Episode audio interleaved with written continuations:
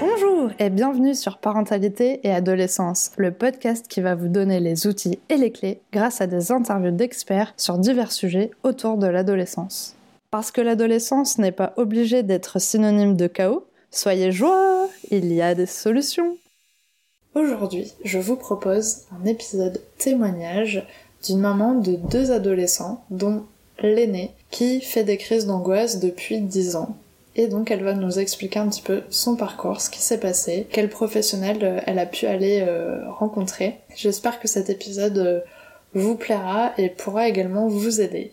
Merci à Charlotte, maman de deux adolescents, qui a bien voulu nous partager son histoire. C'est parti pour l'interview. Bonjour Charlotte Bonjour Sarah. Alors pour commencer, est-ce que vous pourriez vous présenter s'il vous plaît?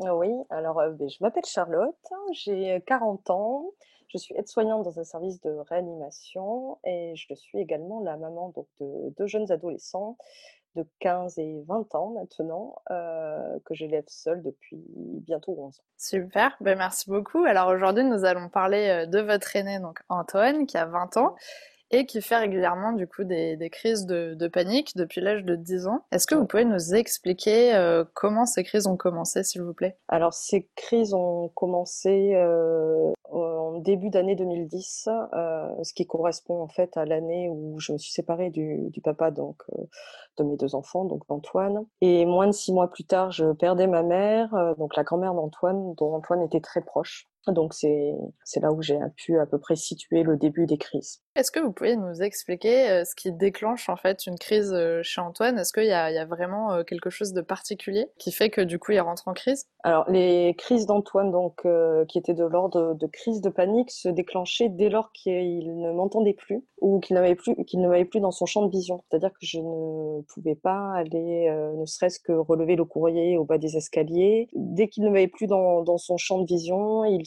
euh, il se mettait à hurler en fait pour savoir où j'étais. Euh, je ne pouvais pas le laisser, euh, par exemple, dans la voiture pour aller chercher la baguette de pain, histoire de trois minutes. Il lui était impossible de, rester seul et que je ne sois pas, voilà, dans son champ de, vision ou qu'il ne m'entende plus. Du coup, en fait, c'est vraiment vous l'élément du coup déclencheur de cette de cette crise de panique. En fait, c'est c'est parce qu'en fait, il est très attaché à vous Enfin, comment comment ça s'explique un petit peu que ça soit ça? Alors on a depuis son plus jeune âge, effectivement, il est on est très fusionnel dans le sens où il n'a jamais vraiment été séparé euh, séparé de moi, hormis euh, dans le contexte professionnel.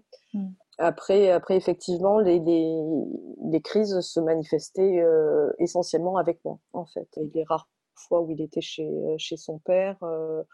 Euh, il lui arrivait d'en faire, mais, mais, très rarement. Et par contre, du coup, euh, le fait qu'il aille chez son papa, donc vous étiez plus là, vous étiez plus dans son champ de vision, c'était pas un problème au moment peut-être du départ? Au moment du départ, euh, non, parce que ça, en fait, ça correspondait à un, à un moment où je le déposais à l'école et où son père le récupérait.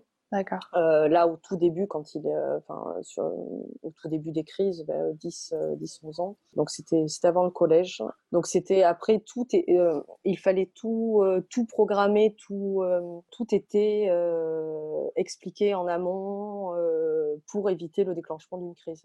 D'accord qui n'empêchait pas le déclenchement de la crise, forcément, oui. euh, malheureusement. Et du coup, quand on parle de, de crise d'angoisse, qu'est-ce qui se passe exactement et vous, comment vous arrivez à, à la gérer? Alors, c'était aussi bien euh, des manifestations physiques, euh, ou comme je, je, vous le disais précédemment, euh, euh, il se mettait à hurler pour savoir euh, où j'étais. Ça se manifestait donc aussi bien physiquement avec des, des, des tremblements, euh, une agitation incontrôlée, des mouvements du, du, corps saccadé, ses pupilles qui, qui étaient qui étaient dilatées. Euh, il lui arrivait de se mettre à de, de, se mettre à pleurer, de me supplier, euh, de, de, de ne pas partir partir chercher le courrier quoi. Enfin ouais. ça c'est l'exemple typique qui me vient qui me vient en tête, mais c'était donc ça c'était quotidiennement. Et qu'est-ce que vous faisiez du coup Comment, enfin, vous descendiez avec lui chercher le courrier du coup typiquement alors euh, au début j'étais obligée de, de, de, oui de le, de, de le prendre avec moi, de ou par exemple j'avais un étage à descendre, donc je disais Antoine, j'ai descendu deux marches, Antoine, je suis toujours là, Antoine, je suis là, Antoine, je reviens. donc c'était le rassurer en permanence, en permanence, en permanence en fait. D'accord. ou accepter que quand je n'étais pas dans la même pièce que lui, de le voir surgir dans la pièce pour s'assurer que j'étais bien là et puis de repartir, puisqu'il était rassuré. D'accord. Oui, du coup, au quotidien, ça doit quand même euh, pas être évident. C'est très oppressant, en fait. Surtout euh, vers l'âge de 15 ans, 15-16 euh, ans, où tous les amis peuvent vous dire « Ah, oh, ben t'as de la chance, t'as un adolescent, il doit sortir Il est proche de toi. euh, Non, non, au contraire, j'aimerais bien qu'effectivement, qu'il qu sorte de lui-même, qu'il voit du monde à l'extérieur, et, comment, et les professionnels. bah oui. Et comment ça se passe du coup pour lui euh, à l'école? Il a suivi une scolarité normale?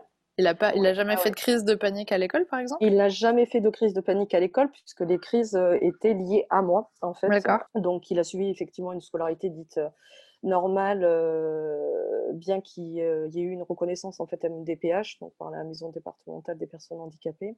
Donc il a pu bénéficier euh, d'une, euh, sur un court laps de temps d'une AVS, une auxiliaire de vie scolaire en primaire. Et ça, c'est dû parce qu'il faisait des crises d'angoisse?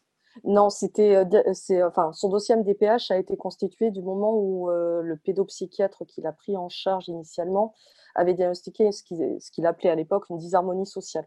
Donc, euh, le, fait effectivement de, de, ne pas réussir à créer un, un lien social normal, entre guillemets, avec, euh, avec l'autre, avec l'étranger, avec, euh, avec une personne qu'il ne connaissait pas forcément. D'accord, parce que du coup, à l'école, il n'avait pas trop de, de copains Non, les, relations, les relations étaient compliquées, surtout avec l'adulte, en fait. D'accord. Il lui fallait énormément de temps pour rentrer en confiance enfin, oui, pour créer une relation de confiance avec, euh, avec l'adulte, avec l'instituteur, avec le professeur, euh, oser parler, oser prendre la parole. Il a été victime de violences scolaires aussi parallèlement à ça. Euh, il, y a eu, il, y a eu, quand même un, un, enchevêtrement de choses en lien avec les crises d'angoisse et la disharmonie sociale, d'où la constitution de son dossier MDPH. Il y a quand même quelque chose en fait que j'ai du mal à, à saisir, c'est-à-dire que ça aurait pu être considéré comme juste le fait qu'il soit un petit peu timide ou, ou réservé tout simplement à l'école et que du coup il n'avait pas forcément euh, euh, très envie d'aller vers les autres. Et, euh, et puis euh, participer par exemple en cours ça aurait pu être bah, un petit peu compliqué mais sans que ça soit pour autant diagnostiqué comme ça Qu'est-ce qui, qu'est-ce qui les a vraiment interpellés en fait pour leur dire qu'il avait vraiment cette phobie sociale Mais je pense que ça a été la persistance des symptômes et, euh, et ce que moi je pouvais rapporter au, au pédopsychiatre euh, qui l'a suivi dès l'âge de 4 ans. Mm. Euh, initialement à raison d'une fois par mois, puis ça a été tous les 15 jours euh, et ensuite de manière hebdomadaire. Donc il a fallu intensifier les, les, les séances. Il a suivi Antoine jusqu'à ses 10-11 ans à ce moment-là, en fait, Antoine ne souhaitait plus, enfin, pensait qu'il n'avait plus besoin de, de le voir. Hein, euh, ça, mmh. ça lui coûtait plus que ça, plus qu'il ne retirait de bénéfices de, de ses consultations. Sauf que parallèlement, les crises n'ont pas cessé. Euh, donc c'est comme ça qu'en fait, on s'est orienté vers une multitude de, de bilans, que ce soit donc en orthophonie, en psychomotricité. Euh, il a pu voir donc des neuropsychologues aussi euh, pour euh, euh, évaluer ce qu'on appelle communément des tests de QI, en fait, euh, donc euh, où a été décelé un haut potentiel intellectuel chez lui, avec un TDA, en fait, hein, donc un trouble du déficit attentionnel, et jusqu'à ce qu'il rencontre une nouvelle pédopsychiatre qui, elle, a en fait a mis en évidence, sans qu'il y ait de diagnostic réellement de posé, un autisme d'Asperger sous-jacent, en fait, certainement chez Antoine. D'accord. Ok, donc du coup, ce qui peut expliquer effectivement ce fait qu'il ait du mal euh, à se lier euh, avec les autres personnes et que ça soit pas quelque chose de facile, de naturel et de, de, fluide chez lui, en fait. D'accord, ok. Et du coup, donc, euh, donc effectivement, il a vu euh, plusieurs professionnels pour pour l'aider. Et est-ce que euh, du coup, ces professionnels qui ont du coup identifié que souvent les crises d'angoisse venaient, enfin, étaient dirigées sur vous, surtout que c'était lié plutôt à vous, est-ce mmh qu'ils ont essayer de mettre peut-être un, un, petit exercice en pratique pour essayer de, de le détacher de ce lien ou d'arriver à faire quelque chose avec, euh, avec ça ou pas du tout? Qu'est-ce qui s'est passé? Euh, mais À mon niveau, absolument rien. Euh, le premier pédopsychiatre qu'il a suivi des années était très culpabilisant d'ailleurs, donc, donc ça n'a pas été évident. c'est petit à petit, c'est moi qui ai essayé de, de trouver, de trouver des, des, solutions, des stratégies d'évitement. après, j'ai pas eu, j'ai pas eu de clé non pour pour essayer de d'apaiser ou de hormis euh, effectivement euh, un hypnotiseur, euh, la médecine chinoise. enfin Antoine a rencontré une multitude de spécialistes quand même pour pour essayer justement que, ça se passe mieux, d'apaiser, voilà, d'apaiser d'apaiser les choses.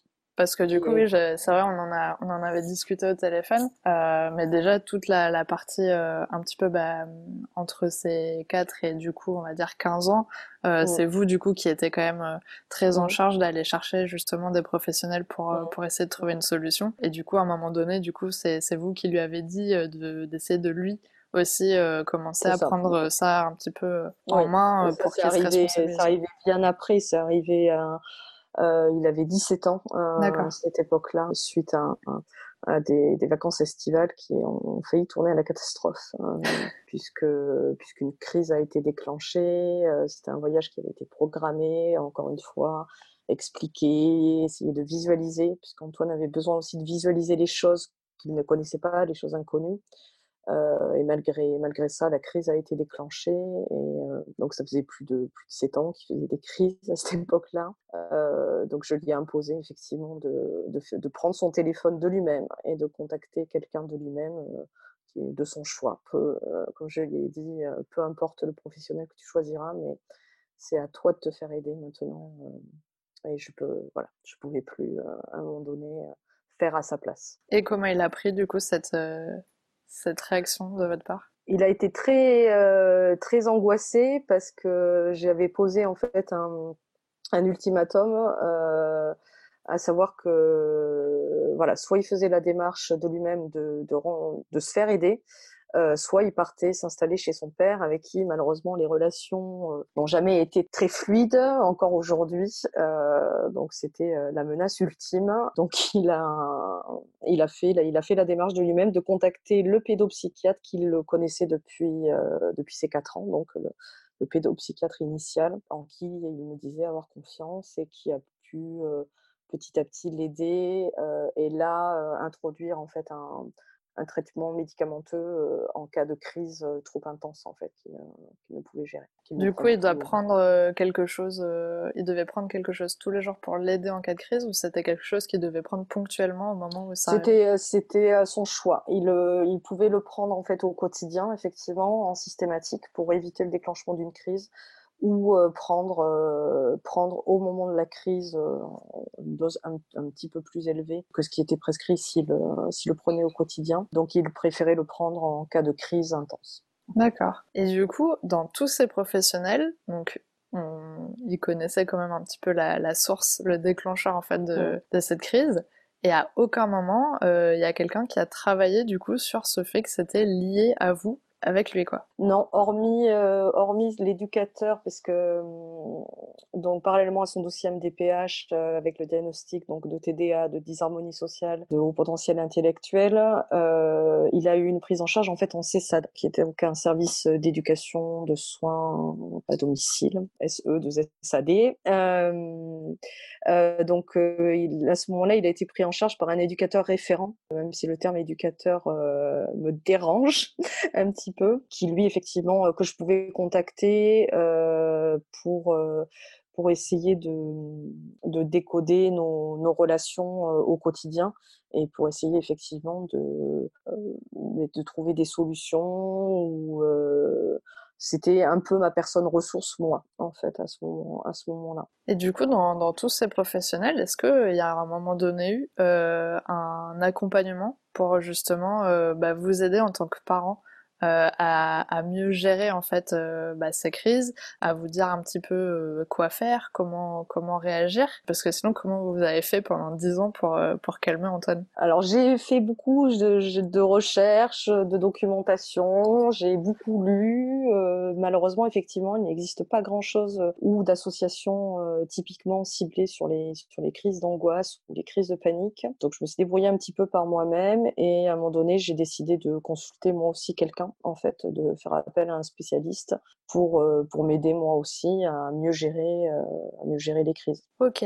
Et du coup, euh, comment ça se passe aujourd'hui? Est-ce que, est-ce que Antoine va mieux? Non, Antoine aujourd'hui, heureusement, va mieux.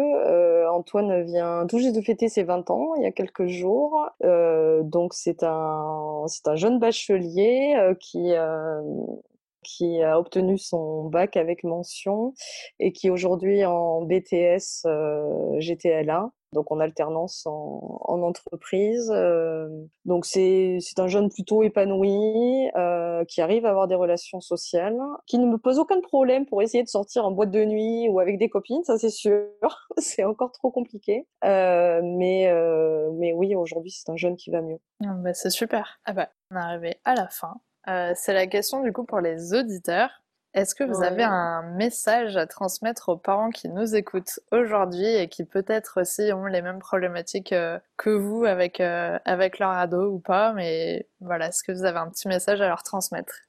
Alors le, le, message, ça serait essayer d'envoyer effectivement une note d'espoir à toutes ces, ces familles ou, ou parents monoparentales confrontés à de telles situations que les choses peuvent s'arranger petit à petit, euh, qu'il faut s'armer de, de, patience, de, euh, de ne pas hésiter effectivement à se faire aider, euh, peut-être euh, plus que plus que moins, demander de l'aide plus tôt, euh, surtout. Voilà, les beaucoup de gens vous diront que que c'est l'âge, que ça va passer, mais je pense qu'en tant que parent, il n'y a que vous qui savez que c'est pas normal de des crises d'angoisse ou de panique euh, euh, telles que vous pouvez les, voir chez votre enfant ne, sont pas normales. Donc voilà, ne lâchez rien, faites-vous aider euh, et gardez espoir surtout parce que parce que moi ce qui m'a aidé c'est euh, la rage au ventre de maman de, de, vouloir de vouloir aider à tout prix son, son enfant à aller mieux donc euh, vous avez le droit d'avoir envie de baisser les bras de laisser tomber mais euh, on arrive toujours à se relever par parce qu'on aime nos enfants plus que tout. Donc, euh, donc gardez espoir. Eh ben, c'est un très joli message. Merci beaucoup. En tout cas, merci d'avoir accepté mon invitation sur le podcast. J'espère vraiment que ce témoignage pourra aider euh, d'autres parents et en plus avec un très beau message d'espoir. merci beaucoup. Merci d'avoir écouté le podcast jusqu'au bout. J'espère qu'il vous a plu. N'hésitez pas à le noter avec 5 étoiles et le partager. On se retrouve la semaine prochaine pour un nouvel épisode. À bientôt!